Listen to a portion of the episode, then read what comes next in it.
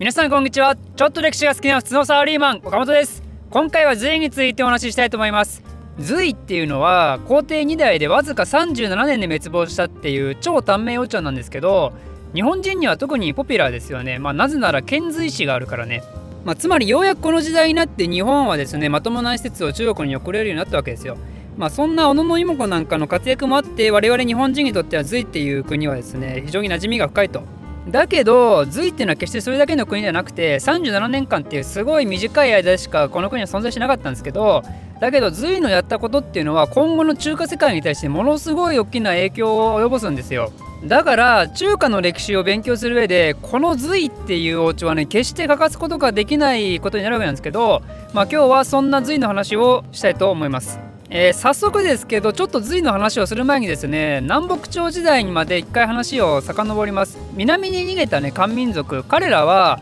安定的な音調は全く作れなかったんだけど一つだけね大事なことをしたんですよ。それは何かというと長江流域のエリアの開発をしたんですよね。主に2つあってその首都の健康、まあ、今の南京のところと長江の中流域にある高陵っていうところをですね開発したんですよ。今まで何度も説明してるようにもう中華の中心っていうのはあくまで家屋だったんですけどだけどそこの中心にいた彼らがですね一気に南に押し寄せたことによってこの長江流域の方の開発もねぐわーっと進んでったわけなんですよね。まあ、ただもともと人は住んでるんで都市もねちゃんとあるんですけどだけどその北側の技術なんかも使いながら元からあった都市の再開発をどんどん行ってったわけですよ。コーナーエリアっていうのはもう地図見てもらえば分かると思うんですけどもうだいぶ南の方にあってそれで暑くて湿度がすごく高くてね。だから湿潤エリアなんですよ。つまりそこは農業が盛んに行われるんですよね。北方民族から逃げるように南に下っていったことで港南エリアの開発が進んででそこで農業も盛んになって結果としてね交易なんかもどんどん行ってきて経済の中心になっていくわけですよね。まあ、今も上海とかに代表されるようにやっぱ中国の経済の中心ってどちらかといったら南の方でしょだからそれはもうこの時からそうなんですよね。それに対して北部はですね北魏が漢化政策っていうのを行ったんですよ、まあ、彼らはね一番最初の動画で説明した通り北方民族って遊牧民だから国をまとめるための政治の力とかそういうのがね全然ないんですよ。だから彼らは意図的に漢民族国家になろうとしてだから漢民族が使ってたその政治の運用方法とかねそういうのをそのままパクるんですよ。でそれで自分たちももう漢民族であるっていう風にねあの意図的になろうとするわけなんですよね。でそのおかげもあって南朝の方はもうみんなね偉い人が堕落しまくってて政治が全然まともに機能しなかったんですけどそんなね南朝のピュアな漢民族よりもよっぽど漢民族らしいね強大な中央集権の政治力の強い国家がね北の方に誕生してたんですよ。これはもうなんかすごい皮肉な感じしますけどね漢民族はもう遊びほうけて国が崩壊しまくってる中で北方民族が漢民族じゃないのにもう漢民族らしくなって伝統的な漢民族みたいになってるっていうでつまりこれによって南北朝時代はですね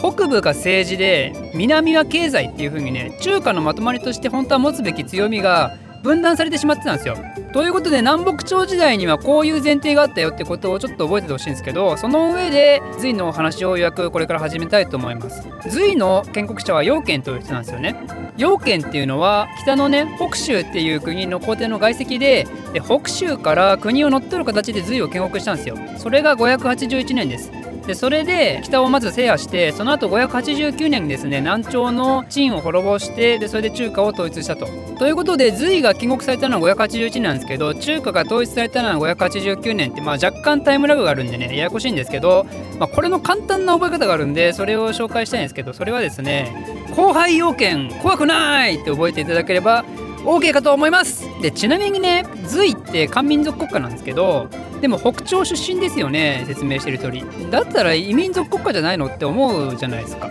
実はねその通りなんですよ。要件の羊っていうのはね実は戦費系なんですよね。だけど要件はですね官僚集団って呼ばれる肝心化した戦費系の人だったんですよ。だからね言っちゃえば彼はね幾何外国人みたいなもんでだからねあの一応漢民族の国家なんだけどだけど細かく言うと戦費系の人だから、まあ、だから漢民族パトリオットみたいな人はもしかしたら隋のことは漢民族国家とは認めてないかもしれないですけどね。ちなみにこの隋の後の唐のね龍炎も同じ人なんでだから唐と隋は実は漢民族と言いつつもともと戦費系の出自のもと生まれた国だと。でまあそんな話はいいんですけどあの要件はですねだいぶまともな工程なんですよね。政治が強かったその北朝の数々の制度例えば税金制度とか土地制度とか徴兵の制度とかねそういうのをきちんと整備し直して国の秩序をまとめた上でですね集権制っていう中央集権力を高める制度も始めるんですよ。まあ、なので彼のやってることっていうのは初代皇帝の役割としてねだいぶまともなことやってますよ。国をちゃんと安定化させてからそれであの国のね自分の力を強めていくってことをしてるんで、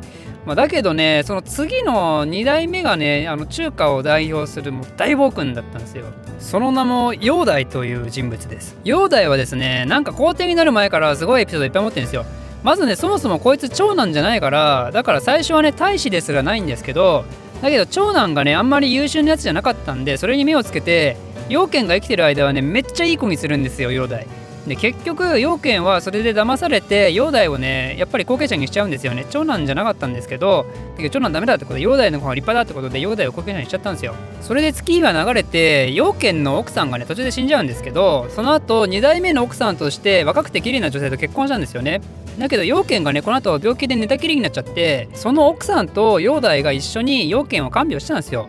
でね途中でね煬帝おそらくムラムラして出しちゃってね その若くて綺麗な自分の父親の奥さんをね襲おうとするんですよ。だけどそれが奥さんがすごい騒いでバレちゃって要件に。でそれでね煬帝何をしたかというともう土地狂ったのかね要件のことを殺すんですよ。要件のことを殺してでその上でその奥さんと結局やっちゃうっていうねもうまさにこれが暴君っていうねそういう 暴君を体現してるかのような人生を歩んでるわけですよ。まあまあ暴君ですからね。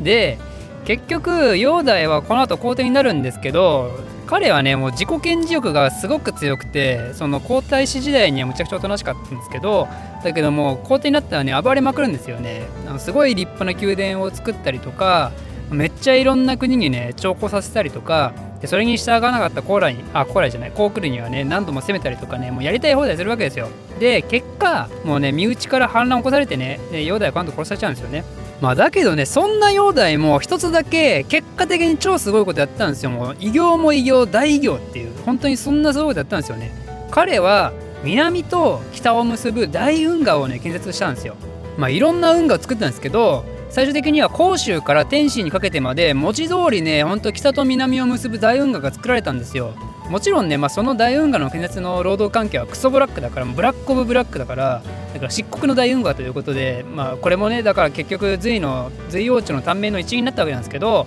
ま、だけどこの運河によって政治の中心であった家屋とね経済の中心であった江南が結ばれて北の方にも十分に食料が供給されるようになってで北はそのおかげで政治と軍事に集中できるようになってこれで中華はですね南北分業の時代に突入してったわけですよ。この運河の恩恵っていうのは本当に凄まじくてこの後の唐とか宋とかの時代でもう莫大な利益を生み出すんですよこの運河のおかげで。